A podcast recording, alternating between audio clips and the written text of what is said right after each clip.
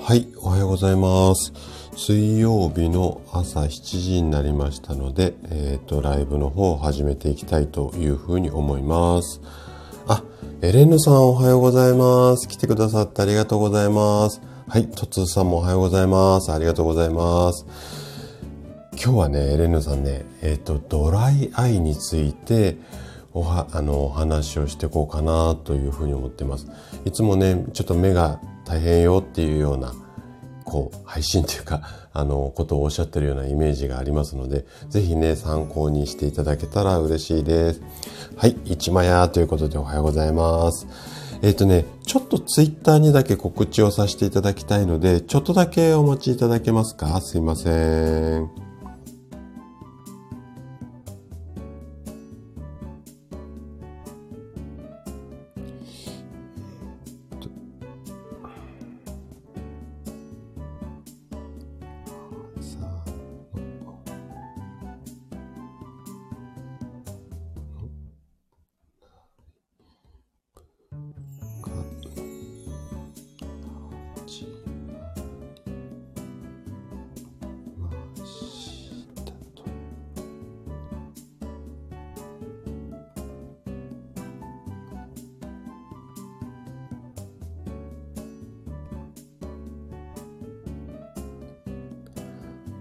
すいません。お待たせしました。はい。えっ、ー、と、エレンさんドライアイ気になるということで、はい。今日はね、かなり、えっ、ー、と、深掘りしていろいろとお話を、対策まで含めてね、お話をしていこうかなというふうに思っています。はい。えー、っと、ん？あ、えー、レンネさんは探してたら間違えて収録をしてしまいました。後で聞かせていただきますね。ということで、はい。あの、ゆっくり聞いていただければというふうに思います。はい。で、えっと、今日はドライアイについてお話をさせていただきたいんですが、えっと、その前にね、ちょっとだけお知らせっていうか宣伝をさせてください。えっと、今週からですね、えっと、メンバーシップこちらをスタートさせていただきました。で、まだ、えっと、初回のうんとメンバー限定の配信っていうのが、一応ね、毎週土曜日には確実に、えっと、毎週土曜日の朝10時にはメンバー限定のいろんなお話をしていくんですが、まだね、あの、1回目の放送も、えっと、していないで、まあ、どういうことやりますよっていう話しかしてないんですが、もうね、本当に嬉しいことにね、もうすでに何名かの方が、え、ー、と、ご参加を表明いただいて、お申し込みいただいて、本当にありがとうございます。でね、あのー、今年、私の中では最大の、まあ、やりたいことっていうか、目標だったこのメンバーシップ1年間かけてね、かなり準備をしてきたので、まあまあ、あのー、お役に立てる内容かなって、コンテンツかなっていうふうには思っていて、で、えっ、と、世の中にはね、いっぱい、まあ私もね、毎日健康の話をしてるんですが、うん、どれもね、素晴らしい、えっ、と、ことっていうか内容だし、間違ったことなんて一つも出ていないんですが、そのね、いろいろある情報の中から自分に合ったものっていうのを選びやすくするための、まあ、こう、なんていうの、選び方っていうか、情報の見方っていうようなことを中心にね、あの、お話をしていこうかなというふうに思っています。で、通常の放送ではね、かなりこう、言えないようなことっていうか、あの、突っ込んだ内容も話をしていこうと思ってますので、えっと、もしね、ご興味あるような方はご参加いただければ嬉しいですし、あとはね、あの皆さん自身じゃなくても、周り、あの、周囲の方で、なんかそういうこう、健康に興味があるよなんていう方だとか、あとはいろいろやってるんだけど、なかなかこう症状が改善しないとか、不調が改善しないなんていう方には非常に参考になる内容だと思いますので、ぜひね、あの、こんな、うん、なんていうのかな。うんと、メンバーシップってあるみたいだよっていうような感じで、できたらね、宣伝っていうか応援していただけると嬉しいかなというふうに思います。はい。ぜひぜひ、私のね、もう今、本当に渾身の、あのー、人生かけてえっ、と、お伝えしていきたい内容っていうかコンテンツなので、はい。あの、ぜひ応援していただけると嬉しいです。ごめんなさい。ちょっと朝から宣伝させていただきました。えっ、と、コメントの方に戻らさせてもらって、あ、スタッカートさんおはようございます。来てくださってありがとうございます。今日はね、ドライアイについてお話をしていこうかなというふうに思ってます。あ、レコさんもおはようございます。来てくださってありがとうございます。うん。あのね、もう平日の朝なので途中まででも全然構いません。で、もしね、気になるような内容でしたら、えっ、と、後半もね、アーカイブ、あの、毎週残しておきますので、ぜひお聞きくだされば嬉しいです。はい。あ、りゅうさんもおはようございます。来てくださってありがとうございます。りゅうさん、最近、あの、Kindle 中心の、こう、応援、すごいですね。で、皆さん、すごく輪が広がってきていて、素晴らしいと思います。あのー、りゅうさんはね、今いろいろ、こう、Kindle の出版だとか、こう、なんていうのかな、ものの考え方とかを、ちょっとね、いろんな方をサポートし始めていて、その結果がね、すごく出てきているので、私もね、いつもこう、話聞きながら参考にさせていただいている方なので、その、Kindle 出版とか、ブログとか、何か気になるようなことがあったら、ぜひね、りゅうさんの配信もお聞きになっていただけたら、あの、参考になるかな、なんていうふうに思います。はい。あ、やなさん、おはようございます。来てくださってありがとうございます。もう支度しながらで、はい。あの、全然構いませんので、最近、また、なんか、楽しい写真がいっぱいで、はい。ねえ、やなさん、いつも、お弁当を作ってるの素晴らしいですよね。はい。あの、すごく皆さんの分のね、ヤナさんはお弁当を作って、その写真なんかをね、ツイッターに上げてるんですけども、メニューもね、なかなかいいです。で、あと、夜に、あの、上がる写真がね、結構飲み屋さんの写真とかも多いんですが、私はね、酒飲みなので、そういうのを見ながら、ほっこりさせていただいてるんですが、はい、いつも聞いてくださって、はい、ありがとうございます。はい、皆さん同士でもご挨拶ありがとうございます。あ、レコさんとリュウさんは初めましてですね。はい、あの、ぜひ交流していただけたら嬉しいです。じゃあね、早速ちょっとドライアイについて話をね、していこうかななんていうふうに思うんですが、もしね、なんか聞いてて途中でわかんないよなんていうことあったら、あの、コメント欄でその都度その都度質問していただければ、できる範囲でね、はい、あのーお答えしていこうかななんていうふうに思っていますので、ぜひね、あのコメント欄も上手に活用していただけたら嬉しいです。でね、えっ、と、結構このドライアイ、私の患者さん、私の院に来院される患者さんでも、すごくね、ご相談が多い症状なので、今日は私の経験もかなり、あの、ふんだんに盛り込みながら、えー、お話をしていこうかなというふうに思います。あ、えー、師匠もおはようございます。来てくださってありがとうございます。いつもありがとうございます。えっ、ー、と、スタッカートさんは洗い物してました。うん。朝からご苦労様です。はい。今は水、まあ、うちもお湯で洗ってますけど、うん。ね、水仕事ちょっと大変な時期なんですけども、はい。あの、女性は本当に大変ですね。はい。いつも、あの、うちの奥さんにも お礼言ってます。はい。じゃあね、えっ、ー、と、ちょっと話し続けていこうかなというふうに思うんですが、えっ、ー、と、例えばね、目の症状で目がよく乾くよとか、物が霞んで見えたりしますよとか、あとはずっとこう目を開けていられない。ね。そういうような症状を感じているのであれば、もしかしたらドライアイかもしれません。で、涙、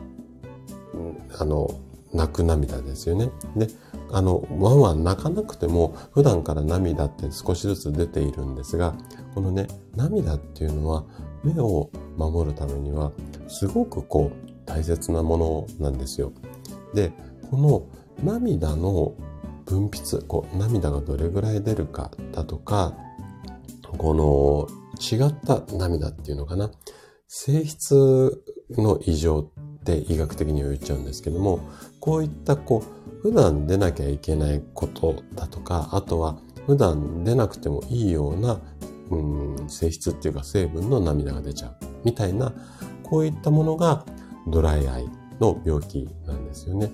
で、結構やっぱ目の周りの病気っていうのは、あの、日常生活に支障があります。はい。で、最近は、まあ、パソコンとかスマホの普及によって、ドライアイに悩まされてる方が増えてる。ここは、皆さんイメージ湧くと思うんですが、えっとね、冬は乾燥するっていうような、えっとイメージ、結構皆さん持たれていて、で、乾燥に対する、こう、なんていうのかな、うん、対策ってされてること多いと思うんですが、夏もね、春も秋もすごく最近は乾燥しています。で、なんでかっていうと、これはね、もうパソコンなんですよ。で、パソコンの中に、まあノートパソコンでも普通のデスクトップのパソコンでも、ファンってあるじゃないですか。あそこからね、こう空気がブーっと流れていて、それがもう会社で働いていれば、オフィスに各1台ね、皆さんに1台、下手したら2台、3台って持ってる方もいらっしゃると思うんですが、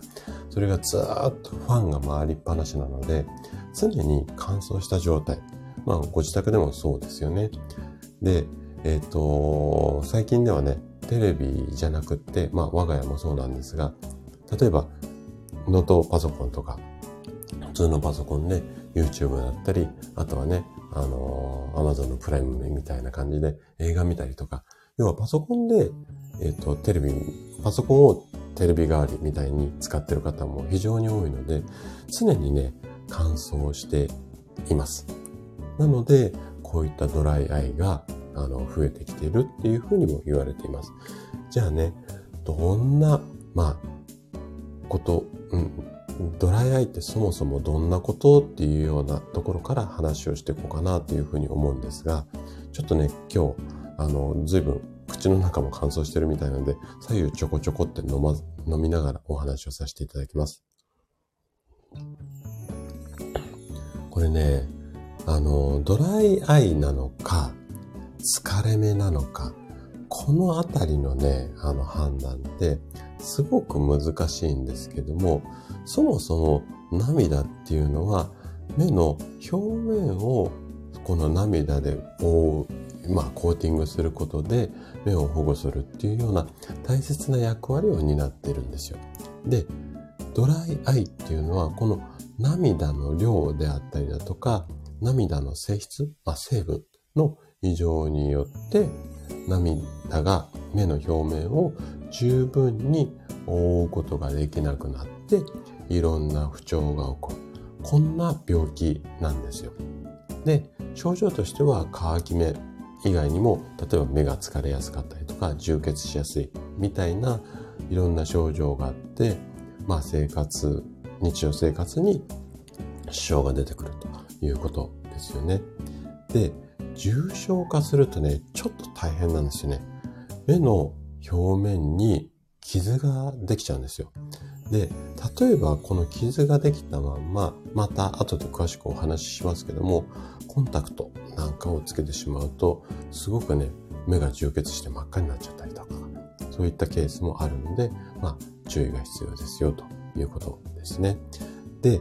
えっ、ー、と、じゃあね、ドライアイかどうなのかっていうのを、まあ、本当だったら眼科に行っていただいて先生に見てもらうと一番いいと思うんですが、えっ、ー、とね、簡単にできるセルフチェックっていうのがあるので、これをね、ちょっと今から皆さんにやっていただこうかななんていうふうに思っています。ちょっとね、コメントの方に戻ります。えー、っと、あ、西さんおはようございます。来てくださってありがとうございます。西さんもドライアイですか？はい。今日ね、なんでドライアイってなっちゃうの？とか、ドライアイか疲れ目なのか何なのかっていうの結構判断が難しいので、まあね、今からやるセルフチェックだったりだとか、あと一番最後にはね、あの、対策以外にもドライアイでよくこう患者さんからいただくご質問っていうのがあるんですよ。で、それにね、ちょっと答えをしていく、こんなね、おまけのコーナーも作っていますので、ぜひね、最後までお聞きいただけると嬉しいです。はい。ロガンさんもおはようございます。来てくださってありがとうございます。最近はもうとっくりが、うん、似合う、似合うっていうか、うん、とっくりの季節になりましたよね。でね、私はね、ちょっとね、首周りがこうキュッてしまった洋服が、ちょっとだけ苦手なので、とっくりあんまり着ないんですが、奥さんはね、とっくり大好きなので、首元冷やさないように、もう今も毎日とっくり着ていますね。はい。で、今日は、えっとね、えー、老眼じゃねえ。ごめんなさい。えっと、ドライアイについてお話をさせていただいてますので、ぜひね、最後まで楽しんで聞いていただけると嬉しいです。あ、シュさんおはようございます。来てくださってありがとうございます。先ほどはありがとうございました。忙しいのにね、すいません。来てくださってありがとうございます。今日はドライアイについてお話をしていってます。じゃあね、ここから早速、ドライアイかどうかセルフチェックっていうのをやっていただきます。じゃあね、これからいくつか、うーん、10個ちょっとくらいあるかな質問をしていきますので、何個あなたが当てはまるか、これをね、チェックしていっていただければと思います。で、何個以上の方はドライアイかもしれませんよっていうような話をしていきますので。じゃあ行きますね。じゃあまず一つ目。最近目がゴロゴロする。こんな感じがあったら一つチェックですね。はい、二番目。目の乾きを感じやすい。はい、三番目。目の疲れを感じやすい。四番目。目やにが出る。うん、この4番目はね、私もね、疲れてくるとちょっと出出やすくなりますね。はい、次、5番目。目が痛い。はい、次の質問ですね。目にかゆみがある。次の質問。目が充血している。はい、次。目が重たく感じる。あと4つほどいきます。次が涙が出やすい。残り3つですね。次が、物が霞んで見える。はい、次が、光を眩しく感じる。で、最後の質問。目に不快感がある。ここまでです。いかがでしたでしょうかね？いくつぐらい当てはまりましたかね？お、りゅうさんは5つ。はい。シュさん4つ。お、素晴らしいですね。で、このとセルフチェックなんですが、えっ、ー、とね、5個以上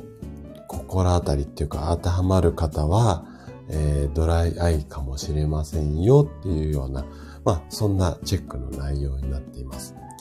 ただ、ドライアイっていうのは自覚症状がほとんどないうちに進行していくっていうことが非常に多いです。なので、まあ、早めに眼科に行ってもらいたいんですが、今みたいなセルフチェックをやるっていうようなことと、あとね、簡単に、まあ、これはね、セルフチェックよりもちょっと精度落ちると思うんですが、例えば、えー、10秒間、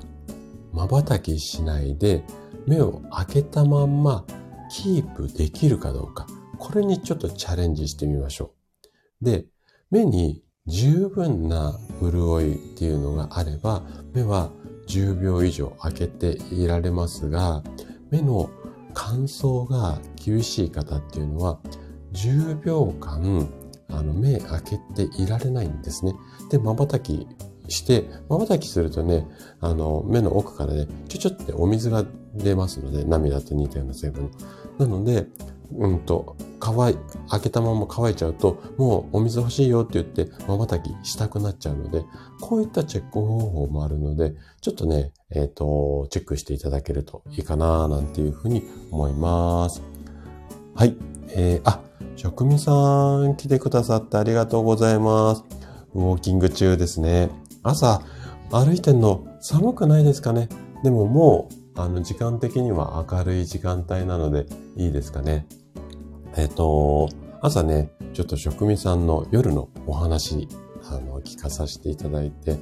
いやー、秋代さんとエレンヌさんのね、あのー、心遣い、すごい嬉しいですよね。で、コメントもさせていただいたんですけれども、あのね、私もね、体温めること大切だよって言ってこうやっていろいろお話をしていて、で、温める食べ物とか、あの、膝掛けかけましょうとか、こんな運動しましょうって、いろんな話をしてますけども、やっぱりね、そんなね、食べ物とかね、こう、温めグッズよりもね、人の心の優しさっていうのが、一番自分の体と心をね、温めるんじゃないのかなと思ってますので、そういったね、お仲間とか、つながりっていうのが、本当に一番のね、健康法かなっていうふうには思いますので、なんかね、私も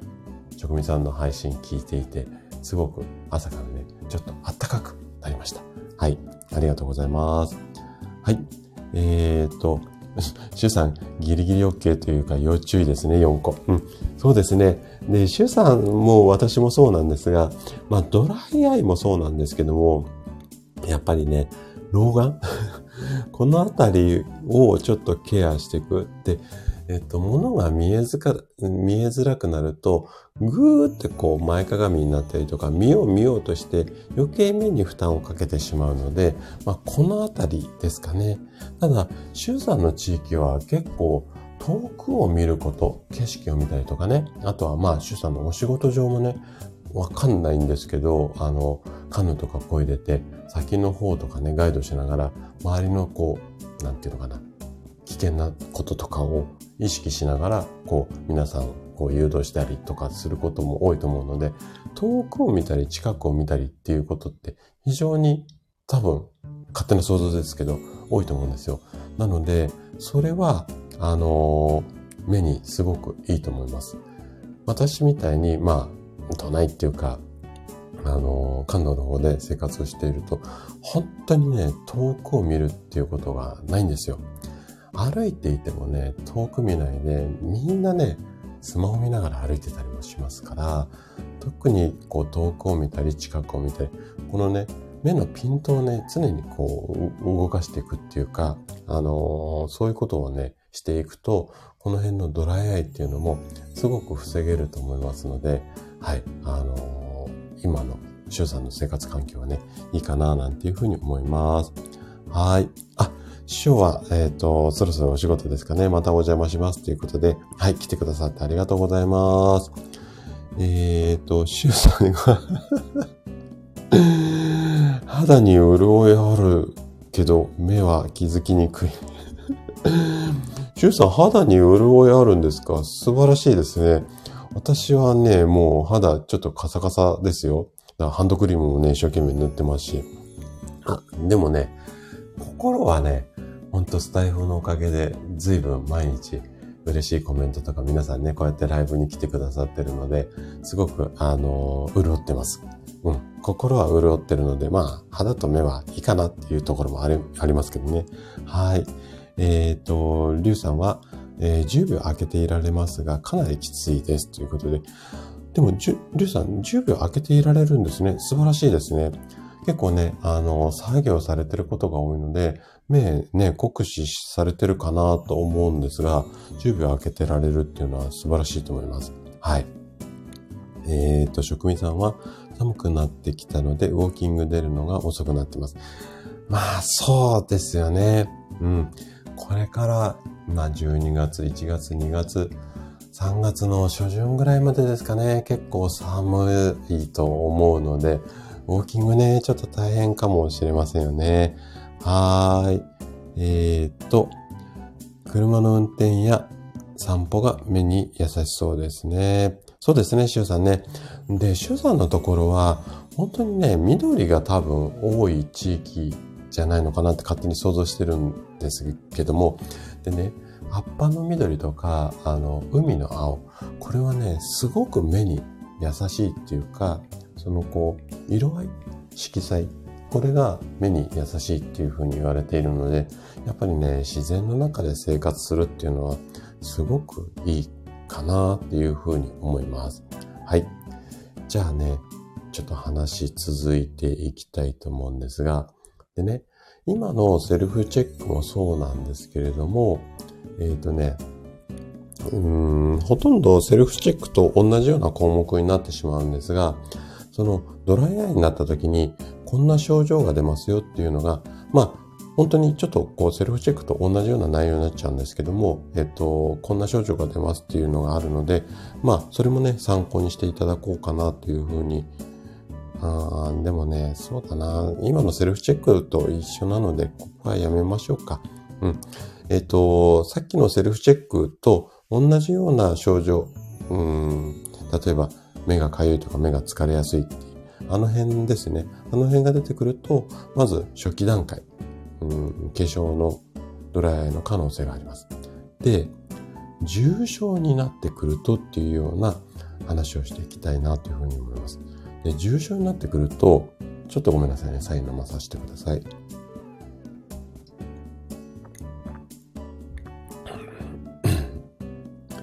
えっと、まず先ほど言ったごめんなさいね。ドライアイの初期の段階っていうのは、目の疲労感だったりとか、ちょっとゴロゴロするみたいな異物感がある程度で、このあたりは、あのー、目薬とかで結構対処できるんですが、でもね、こう、なかなかやっぱりこまめに目薬さしたりとか、しっかりケアって、なかなか難しかったりするので、知らないうちにね、重症化してるっていうケースも非常に多いんですよ。で、これね、ドライアイっていうのが悪化してくると、多分、あの、聞いたことある名称だと思うんですが、角膜であったりだとか、結膜って言って、要は、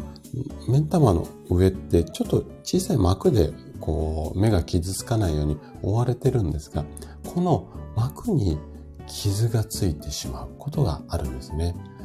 と、これだけじゃなくて、目を酷使し続けることで、例えば頭痛だったり、肩こり、首のこり、この辺がすごくひどく出てきて、頭痛がひどい方は吐き気を催すようなケースも非常に多いです。で、この頭痛だとか首こり、肩こりで最初いらっしゃった患者さんが結局はドライアイも原因だったっていうことは非常に多いです。で、反対に頭痛とか肩こりとか首のこり、いわゆるこう首肩周りに不調がある方は、もうね、これは私のちょっと統計取ってないんで肌感覚なんですけども、私の院に来院される方の傾向を見てると、もうね、半分以上はね、ドライアイです。なので、もうね、1日5回でも10回でも目薬さしてくださいっていうようなアドバイスはするんですが、このね、で、先ほどもお話ししたんですけども、この角膜とか結膜に傷がついた状態で、えっと、コンタクト。これを利用してしまうと、非常にね、目に大変な大きなダメージを受けてしまうことが多いので、ここはね、ちょっと注意が必要です。じゃあ、なんでドライアイになっちゃうのっていう原因のところをね、もう少し深掘りをしていこうかなというふうに思うんですが、ちょっとここは難しい言葉も出てくるので、できるだけわかりやすく説明をしていきたいというふうに思います。はい。で、ドライアイの原因っていうのは、まあ目の潤いが足りなくなるよっていうところなんですけども、そもそも目の表面のさっき言った膜のところにね、異常が起こると、涙の量っていうのを維持するのが難しくなってきちゃうんですね。その結果、潤いを保てなくなって、で、ただ潤ってないだけでは、だけだったら、まあ、問題ないっていうか、うん、問題ないんですけども、この潤いが保てなくなることで、例えば、うん、体に悪いような菌が入りやすくなったりとか、あとは異物、目もね、さらされてますから外気にね、あの、異物が侵入しやすくなるんですよね。あとは摩擦とか乾燥の悪循環を繰り返してしまう。これで体に不調が出てくるということなんですよね。で、この涙の質っていうのも維持しなきゃいけないんですけども、このね、涙のこう質を維持するために、ちょっと難しい言葉が出てくるんですが、涙って3つの層のバランスで構成されているんですよ。で、これはね、ちょっと、ああ、そんなもんなんだなってさらって聞いてもらいたいんですが、えっ、と、こう、3層になってるんですけども、外側から順番に油素、油の層、次水素、水の層、あとはカタカナで無賃、無賃層っていうような3層に分かれていて、それぞれがね、この涙の表あの蒸発を防いだりだとか、あとは表面を潤いやすくしたりだとか、あとは涙が表面から落ちないようにするような役割をしているんですよ。で、ちょっとね、ここからまた難しい説明になっちゃうんですけども、まあなんとなく聞いていただければいいんですが、この先ほど紹介したその一番外側にある輸送ですね。油の層はすごく大切なんですよ。で、どうして大切かっていうと、ごめんなさい。ちょっと左右飲まさせてください。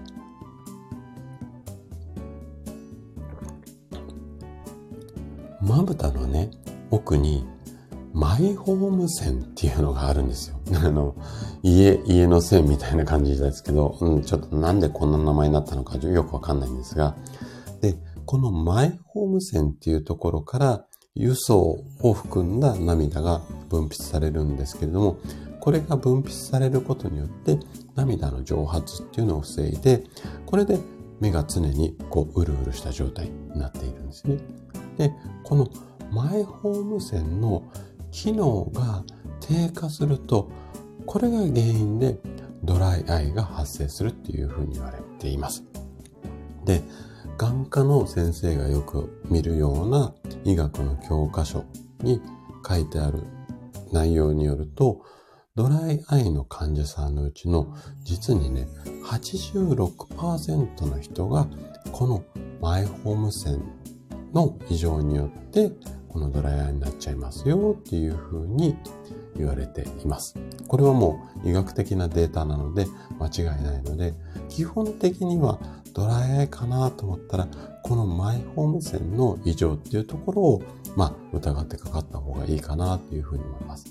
で、このマイホーム線の異常以外にもね、いろいろこうドライアイの原因っていうのがあるんですけれども、例えば年齢だったり性別。やっぱり年齢重ねるごとにちょっと体の水分って失われやすいので、まあそういったところですかね。あとは先ほど冒頭にもお話しした乾燥した環境。ね、一一日中こうパソコンだらけの部屋にいればやっぱり一年中乾燥していますし、あとはその画面をずっと見続けたりだとか、あとね、コンタクトっていうのも、私もね、普段コンタクトをしている人なんですけども、コタクトっていうのも 目の上にこう、一つ、こう、なんていうのかな、カバーを被せるようなことをしていますので、目が乾きやすくなります。なので、コンタクト用の、まあ、あの、目薬っていうのをこまめにさしてもらいたいんですけれども、こんなところが目を、あの、乾きやすくする原因です。あとね、これね、結構気づかない方が多いんですけども、あの、薬の種類によっては、その副作用で目が乾きやすくなるっていうこともあります。で、お薬って結構体の中の水分を奪うんですよ、全体的には。で、このあたりはね、ちょっとどんな薬がどういい悪いっていうのは、この薬の副作用はね、あのメンバーシップでね、細かくこうやっていこうかななんていうふうに思っていますけれども、こういった薬の副作用でも目が乾くってことがあるっていうことだけちょっと覚えていただければなというふうに思います。で、ここね、ちょっと難しい説明だったんですけれども、あのー、まあね、さらって聞いていただければいいかなというふうに思います。で、こっからはね、ちょっと、あの、えっていう風なことを話をしていくんですが、涙がしっかり出ているのにドライアイになってしまう。こんなケースもあるんですよ。でね、このあたりをね、ちょっとお話をしていこうかなというふうに思います。はい。ちょっともう一口左右飲まさせてください。じゃあね、えっ、ー、と、続いていきます。えっ、ー、と、ドライアイにはね、大きく分けて2つの種類があります。でまず1つは、先ほどから言ってる涙の量の異常。まあ、涙の量が少なくなってくるよっていうような、まあ、種類ですね。これ、えっ、ー、と、まあ、難しい言葉で、涙液分泌低下型っていう風に言うんですけど、まあこれは覚えなくていいです。涙の量が少なくなるっていうことと、あとはもう一つ、涙の質、種類っていうか、さっきの酸素にも絡んでくるんですけども、涙のこう質が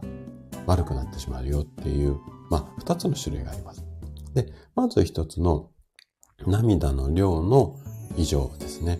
これは涙の分泌量が少なくて引き起こされるドライアイです。で、私たちの体、人間の体っていうのは、目が刺激を受けたり乾いたりすると、涙腺っていうところが刺激されて、涙がジョボジョボジョボって出るように。要は常に乾かないように、こう、うーん、なんだろうな、うん、潤うような仕組みっていうのがあります。ただ、この仕組みが正常に機能しないことによって、波、あの、目が乾いた状態になっちゃう。これが量の異常のドライアイです。今度、質の異常。これに関しては先ほど言った、えっと、輸送だったり水素だったり無賃層のこの3つの層のうちの輸送の部分の、えっと、量が減少してしまうことによって目が乾きやすくなっちゃうっていうような、まあ、こんな種類がありますよということですね。はい。えーと、ちょっとコメントに戻ります。あ、あかりさんもおはようございます。来てくださってありがとうございます。今、出勤前の移動中ですかね。はい。先ほどね、ライブ終わった後に、あかりさんの、アーユルベーダーって何ぞやっていうところ、配信聞かさせていただきました。非常にね、わかりやすい説明でしたね。あと、こう、アイルベーダーの、こう、まあ、歴史もそうなんですけど、目的何のために、まあ、この学問っていうのかな医学があるのかなんていうようなお話も非常にね、そういうところが定義づけされてるってすごくこう、やっぱり学問としては大切かなと思いながら、ふむふむと言って聞かさせていただきました。はい。あ、ワイワイさんもおはようございます。来てくださってありがとうございます。この前のね、職味さんとの結果報告、すごく楽しく聞かさせていただきました。素晴らしいですよね。本当にしっかりやり込むっていうこと。なんか、あれですね。もうなんかお話聞いててすごく、まあ、ワイワイさんも職味さんもそうなんですけども、真面目ですよね。すごく。まあ、不真面目な私から見るとすごく真面目だし、きちんとされてるなと思うので、だからこそやっぱり結果が出るし、あの、体をね、良くしようとか改善しようって思う時って、意外とね、何をするとかどんなことをやるとかじゃなくて、素直さって大切だし、真面目にコツコツって本当に大切なんですね。体ってそんなにすぐ変わらないので、なので、えっ、と、そういったやっぱり素直に真面目に愚直にコツコツっていう風にやっていくお二人、このコンビは絶対結果出るんだろうなっていう風に思います。はい。えーと、りゅうさんは、あ、バス、バス停に着きますので失礼しますということで。はい、ありがとうございます。来てくださってありがとうございます。はい、あやさんも皆さんにご挨拶ありがとうございます。じゃあね、続いて、えっ、とね、こんな人はドライアイになりやすいっていうようなね、お話をしていこうかなというふうに思うんですが、これは私の経験と感、あとは、えっと、医学の教科書っていうのも、あの、取り込みながら、ちょっと私なりにアレンジしたものなんですけども、えっと、こんな人がなりやすいっていうような人をバーってご紹介させていただきますね。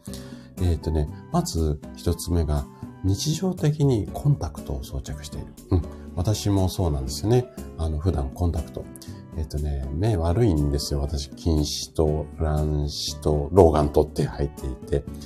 で、えっ、と、メガネをしたままだと、ちょっとね、マッサージするのにこう結構下向くので、メガネがずれてきちゃってて、仕事中ってすごくね、メガネだとね、煩わしいことが多いので、なのでコンタクトをしているんですが、日常的に毎日コンタクトをつけてる人っていうのはドライアイ本当にね、要注意なので、こまめにね、もう目薬とかもさせていただきたいんですが、あのー、まずコンタクトしている人ですね。で、二つ目が、パソコンやスマホを長時間使用している人。もうこれはね、皆さん当てはまると思います。で、一応その医学の教科書上では、まあ個人差あるんですけども、まあ大体3時間から4時間ぐらい1日、あのー、通して、例えば30分を何回とかって合計3時間、4時間ってなってる方は、もう長時間のカテゴリーに入るので、これがね、ほぼ皆さん当てはまっちゃうかなというふうに思います。はい。で、次が、エアコンの風がよく当たる場所で長時間過ごしている人。で、この人も、あの、ドライアイになりやすいです。あとね、こっからはね、意外と、こう、え、っていうところがあると思うんですが、えー、今お話し、シリーズでお話ししてるところでも当てはまるんですが、睡眠の質が悪い人。このあたりもドライアイになりやすいです。えなんでかっていうところは、ちょっとこれ深掘りするとまたこれで10分15分話ししちゃうので、まあ、このぐらいにして、睡眠の質が悪い人ですね。あとは、食生活が乱れている人。うん。この辺もなんとなくわかりますね。あとはね、メタボの人。この方も結構ドライアイになりやすいっていう。まあね、ちょっとね、メタボの方っていうのはお水が足りない傾向にあるので、あとは糖分とかも多くて、えっ、ー、と、目に負担がかかりやすいっていうふうに言われています。あとね、40歳以上の人。このあたりは、えっ、ー、と、ドライアイに、えー、なりやすいなっていうふうに言われています。あと、比較的ね、女性、女性もね、ドライアイになりやすいっていうふうに言われています。はい。えっ、ー、と、ちょっと、コメントがだいぶいきましたね。えっ、と、ワイワイさんは、私も真面目、素直にコツコツと、あそうですかね。結構私以外なことも多いんですけど、まあコツコツは最近だいぶできるようになってきたかななんていうふうに思います。あ、えー、ノエさんもおはようございます。来てくださってありがとうございます。えー、っと、酒レポ関係続いてますね。あの、いつも楽しく聞かさせていただいてて、えっと、この前なんだっけ？えっ、ー、と、なんかラベルに、えっ、ー、と、なんだっけ？あ、こういう方に飲んでもらいたいっていうようなことを書いてあるお酒紹介してましたよね。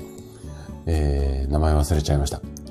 ああいうような、あのー、なんていうのかな、お酒に対する思いがあるような、日本酒ってね、結構そういうこと多いんですけれども、そういうの聞くと私もうすぐね、飲みたくなっちゃいますね。はい。あの、すごく楽しい配信。まあ、他のやつも楽しいんですけども、はい、すごく、あ、面白いお酒あるんだなと思って楽しく聞かさせていただきました。はい。で、NI さんが、ワイワイユーさんこれ似てますかね？週3張りになってないですかね？はい。え NI さんは、ウォーキングしながら、あ、そうですね。あれ？水、え、水泳もまだつ、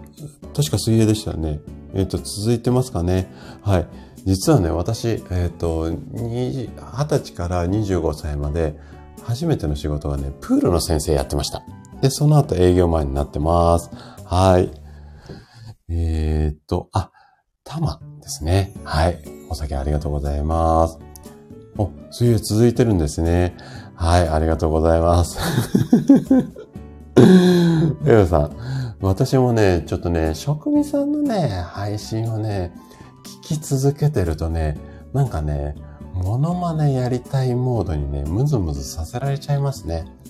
もうね、職味さんね、あね、モノマネやりながらね、なんだろう、周りを楽しませるっていうよりも、自分でね、楽しんでますよね。はい。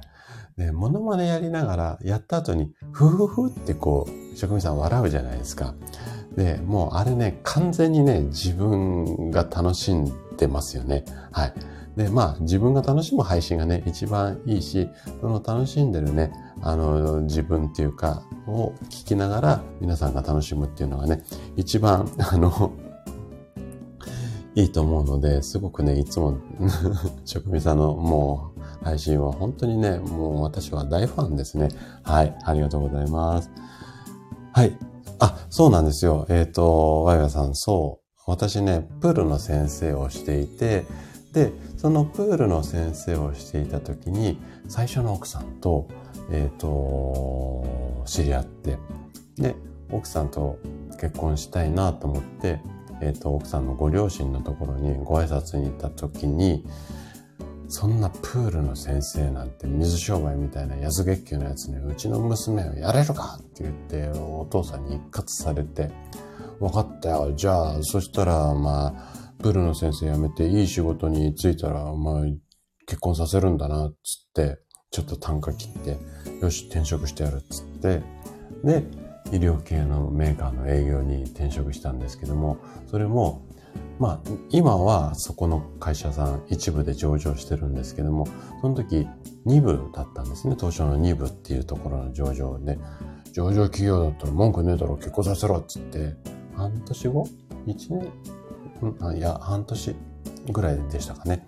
えっ、と、転職してもう一回挨拶しに行って、ギャフンって言わして ギャフンとは言ってないですけどね、言わしてやりましたよっていう、そんなね、思い出があったんですけれども、はい。まあそんなのどうでもいいですよね。はい。そうです。ワイヤさん、私もね、エンタメ系嫌いじゃないですよ。はい。うん。あの、職人さん、あの、触発されて、ちょっと、あの、モノマネしちゃいました。あのもうタイミングよくね、NY さんがね、カッコ書きで振ってくれたので、よしと思って 言っちゃいました。はい。えー、っと、シュさんは大人の健康劇場。そうですね。ちょっと昔話しちゃいました。そうなんですよ。ね、お父さん上手なこと言いますけど、プールだけに水商売。本当にね、あの、で、そのお父さんがね、結構大卒の学歴に、そのお父さんね、あの、明治大学出身だったんですけども、そこにね、すごく誇りを持ってるお父様だったんですよね。それ自体が悪いってわけではなかったんですけども、私は専門学校を卒業して、プールの先生になって、で、その当時ね、その、まあ、スイミングのインストラクターなんて、え、なんてって言ったらあれですけど、本当にね、お給料安かったんですよ。うーんとね、確か手取りでね、12、3万だったと思いますね、月給が。で、給料いくらもらってるんだって言って、まあ、嘘言えないから素直に答えて、お前、そんな水商売で先もわかんないやつで、給料そんな安いやつに、うちの大事な娘はあげられるか？って言われて、で、えっと、分かったよって言って単価切って、それで、えっ、ー、と、転職をして、最初の、うんと、その、上場企業の医療系のメーカーに行った給与明細持ってったんですよ。で、その時にやっぱ12万よりかなり上の金額だったんですけども、それでも、なんでお前そんな営業なんつってって言われて、で、どうせすぐ成績上がんなくてやめちまうんだろって言われて、こんな野郎今に見てろよって思って、その会社っていうのは1年ごとに表彰っていうのがあるんですよ。あの全国で、もうね、毎月毎月売り上げで順位が発表されて全国ナンバーワンの売り上げからドミまでって言って。で、その当時中途で入った新人さんが結構同じタイミングでいたんですけども、その中で一番をね、結局その期末で、その取って、報奨金っていうのが出たんです。一番のごご褒美で。確か50万ぐらいだったかな？一番の MVP 賞。で、その目録持って、ほら見ろ、お前。だから、もう文句言うなよ、給料で。っていうようなことをやってました。はい。まあ、どうでもいい話ですね。はい。週さんじゃないけど、どうでもいい話。えっ、ー、と、過去の思い出ですね。うん。なんだろう、その時は、うん、奥さんと、うん、結婚しようと思ったっていうよりも、どちらかというと、なんか、男としてそのお父さんに、前大学も出てないで、この、どこの馬の骨みたいな感じで、ちょっと人として見下されたっていうのが、すごくこう、カチンときて、絶対お前になんか負けねえよっていうふうに思っちゃったんですよね。だからね、ちょっとね、私の最初の結婚って、そういうこう、お父さんとの張り合いで、その奥さんがちょっと置いてきぼりになっちゃったので、結婚するっていうか、そこがちょっとゴールになってしまったので、その後ね、結婚生活がね、息切れしちゃって、だいぶね、手抜きになってしまったんですよ。はい。なので、そこがね、ちょっと失敗の要因かな、なんていうふうに思ってるんですが、ごめんなさい。ちょっとね、変な話になっちゃいましたね。はーい。えっ、ー、と、コメント戻りますね。あ、フルーツさんもおはようございます。来てくださってありがとうございます。えっ、ー、と、この前の、えー、え、えっ、と、相棒の、あー名前が出てこない。えっ、と、相棒ちゃんの、あの、え、ごめんなさい。フルーツさんごめんなさい。すごく素敵で柔らかい感じの絵でしたね。すごくあの素敵な配信でした。はい。ありがとうございます。はい。いやー、お恥ずかしいですね。職人さんも、NI さんもね。はい。うーん。えー、と、そうですね。ちょっと、なんか、脱線しちゃいましたね、今日はね。はい。シュウさんはまたぶっこんできますね。ドライアイとドライハート。今日は盛りだくさん。そうですね。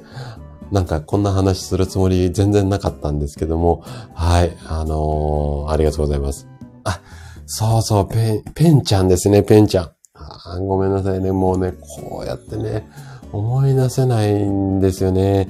はい、もう、50代と言って笑ってやってください。はい。えっ、ー、と、はい。ちょっとね、話脱線しちゃったので戻しますね。じゃあね、ドライアイをうーんと、和らげる工夫っていうか、まあ対策、こんなことしていきましょうよっていうような話をしていきます。えっ、ー、とね、まず、コンタクト。ここを見直しましょうっていうことなんですけども、やっぱりね、コンタクトをしているってことは、すごくドライアイになりやすいです。なので、えっ、ー、と、私もね、今もうこれやってるんですけども、私は水曜日と木曜日お休みなので、水木はね、もうね、メガネ生活しています。なので、今までは7日間ずっとコンタクトの生活だったんですけども、ここ数年は5日間平日、まあ私の中の平日ね、仕事中はコンタクトなんですけども、えっ、ー、と、週末、お休みの時にはメガネにするっていうことをしているので、できるだけね、コンタクトを装着している時間を短くするようにしてみてください。はい。で、二つ目の対策が、エアコンの風向きを調整する。で、エアコンのね、吹き出し口っていうか、顔の周りにエアコンが常に当たってる状態っていうのは、やっぱりね、目が乾きやすくなってしまいます。なので、できるだけ、こう、直接ね、顔にえー、エアコンのこう風が当たらないようにするように、ちょっとね、ご自身の座ってる位置だとか、その吹き出し口のこう、なんていうのかな、風向きっていうのかな、そのあたりを工夫するようにしてみてください。で、次が、やっぱりね、パソコンが目に負担をかけるっていうのも非常に多いです。なので、まずパソコンの周りの環境を見直してもらいたいんですけども、まずね、パソコンの画面をやや見下ろすような位置にしてもらいたいんですよ。で、目安とすると、パソコンの画面ってあるじゃないですか。で、目をまっすぐ、こう、正面を見たときに、このね、パソコンの画面のちょっと上部っていうかね、上の縁のところありますよね。あそこにちょうど目線が当たるような、そんな高さに、まず画面の位置をしてもらいたいです。あとは、あのー、明るさ。これもね、結構重要なので、できるだけ明るい、あの、お部屋の、うん、照明で、えー、作業するようにしてみてください。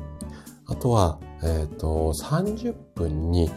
1回ぐらいはできたら休憩。ちょっとね、目を休ませるってことをしてもらいたいですね。で、これはね、最近ちょっとこう、激しく作業される方も多いと思うんですけども、えっ、ー、とね、ディスプレイが2つ3つあって作業されてるような方も多いと思うので、このね、ディスプレイの位置、このあたりもね、ちょっと工夫されるといいかなというふうに思います。あと、これはね、結構やられてる方多いと思うんですが、目を温めるようにしましょう。で、えっ、ー、と、やっぱりね、目温めると、ちょっと目元の筋肉が緩んで、さっきの、こう、目パチパチすると涙が出やすいですよ。こんな働きをカバーするようなこともあるので、できるだけ、まあ、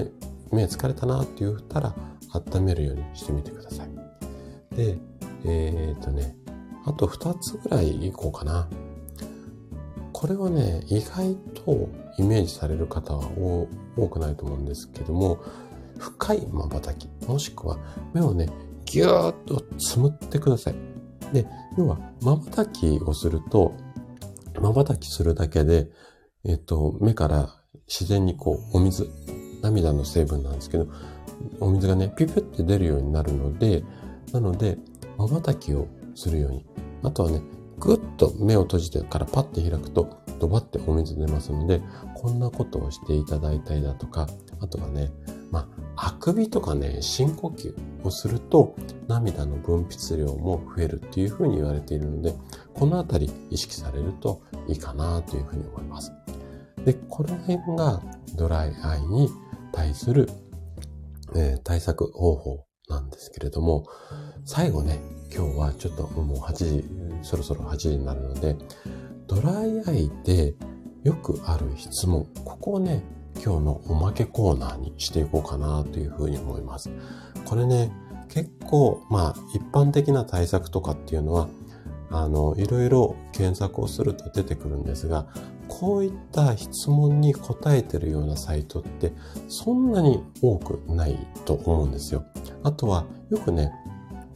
患者さんから聞かれるようなご質問なんかも織り交ぜていくので、ここはね、ちょっと最後までしっかり聞いていただいた方には、かなりね、お得な情報も盛り込んで、えー、お話をしていこうかなというふうに思います。えっと、いくつかね、質問、よくある質問を答えていこうと思うんですが、まず一つ、えー、薬局で買うような、いわゆる目薬。でドライアイって防げますか？まあ、またドライアイ、あのー、眼科さんを受診すると、眼科で出されるような目薬っていうのを、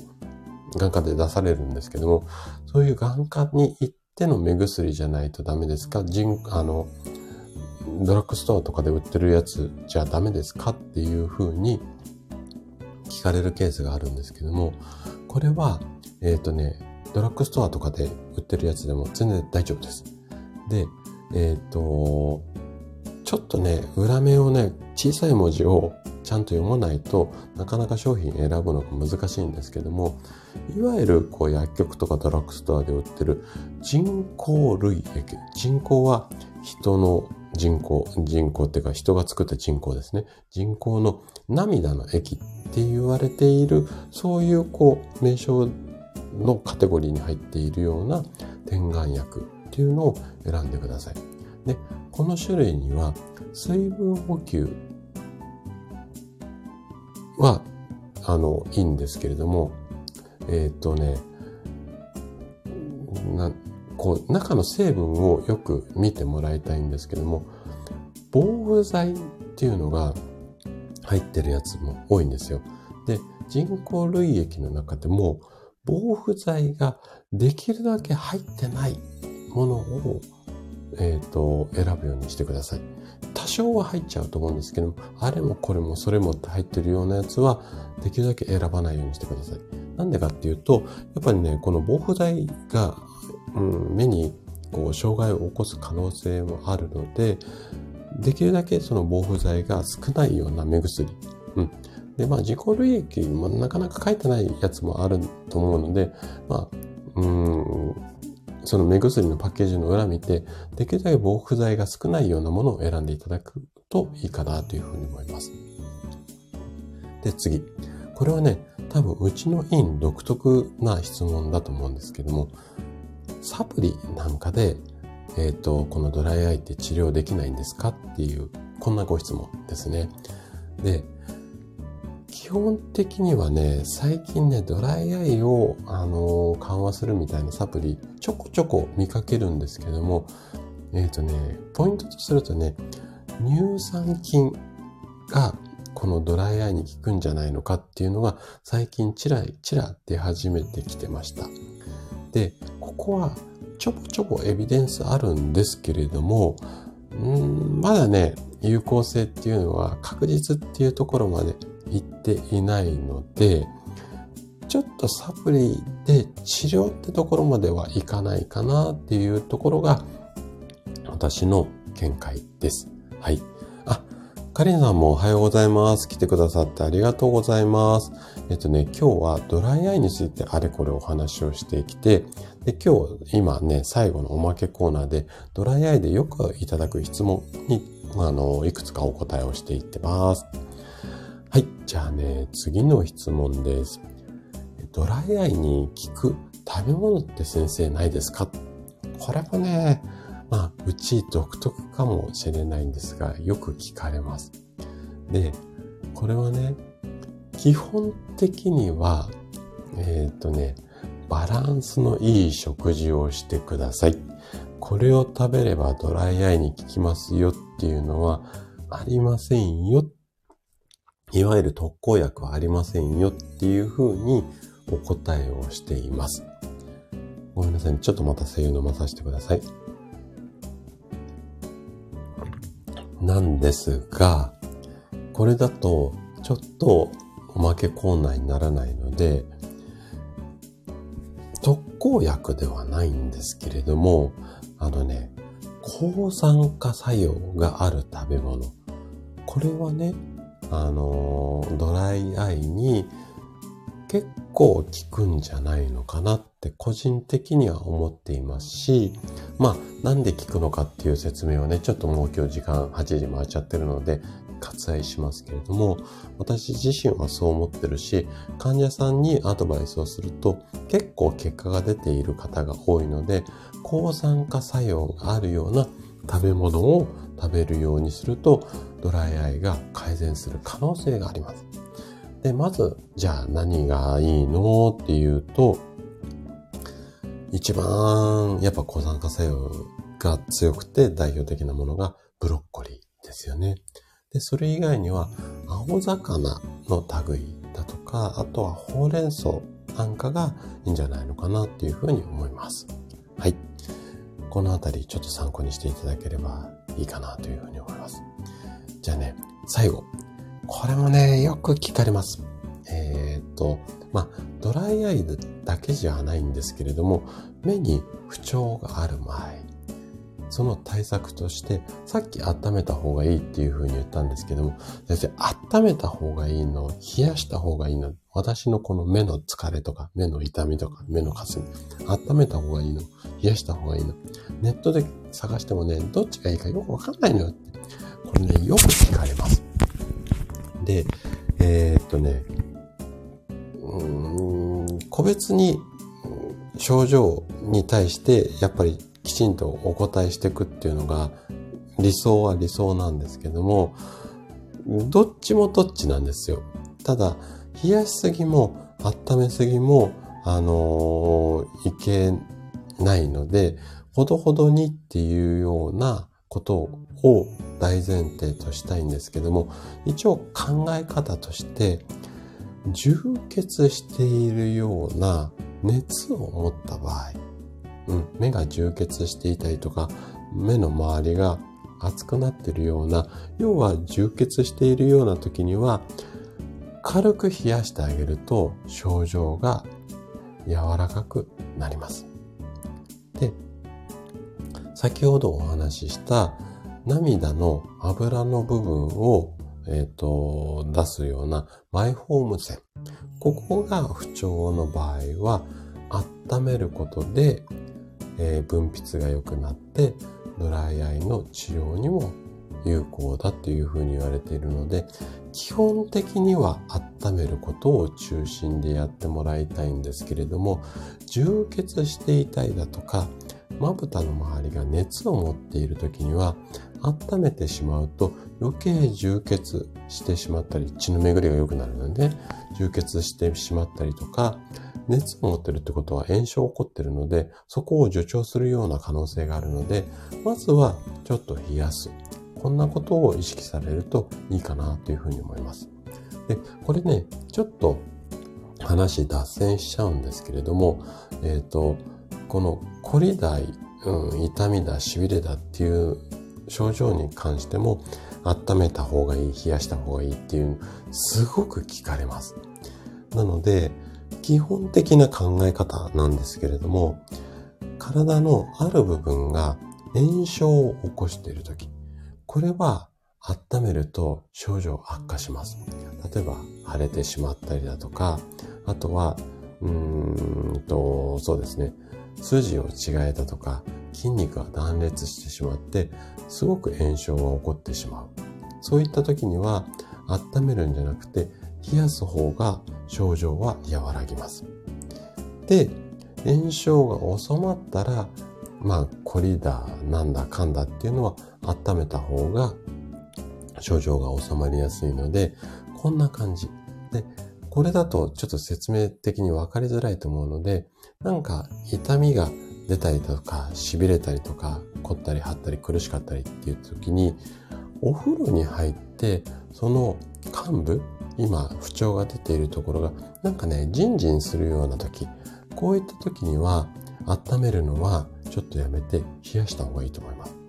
で、お風呂入ってもあまり人事もしないし、かえってちょっと楽になるよって言った場合は、積極的に、まあ、腰だ、首だ、頭だ、このあたりを温めるといいかなっていうふうに思います。はい。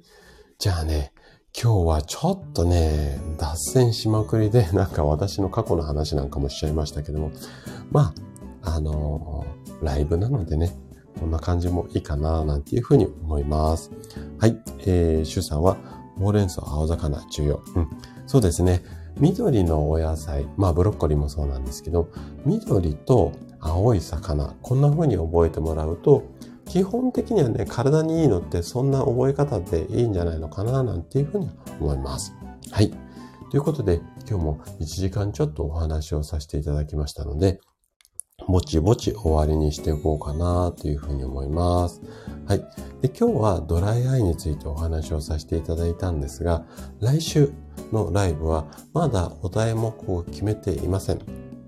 何か、あの、リクエストとかありましたら、お気軽にレターいただけると嬉しいです。はい。ということでね、今日ぼちぼち終わりにしたいと思うんですが、12月、だいぶ寒くなってきました。最近ね、患者さんでもちょっと風邪ひいちゃったんで先生ごめんなさい、予約来週に変更させてくださいっていうお電話も増えてきていて、ちょっとね、風邪もね、流行り出してきてると思いますので、まあ、体を温める。あとは外出から帰ってきたら手洗い、うがい。よく食べ、よく眠る。本当になんか地味なんですけども、気をつけて、まあ年末ね、お忙しいと思いますが、元気に過ごしていただけると嬉しいです。はい。じゃあね、最後ちょっとお名前をお呼びして終わりにしたいなぁなんていうふうに思います。はい。あ、しゅうさんありがとうございます。そうですね。私もね、ちょっと12月、これからね、メンバーシップも始まるので、本当にね、ちょっと人生かけたメンバーシップにしようかなと思ってるので、今ね、コンテンツをね、書いて分けし、書いて分けして、もううなりながら、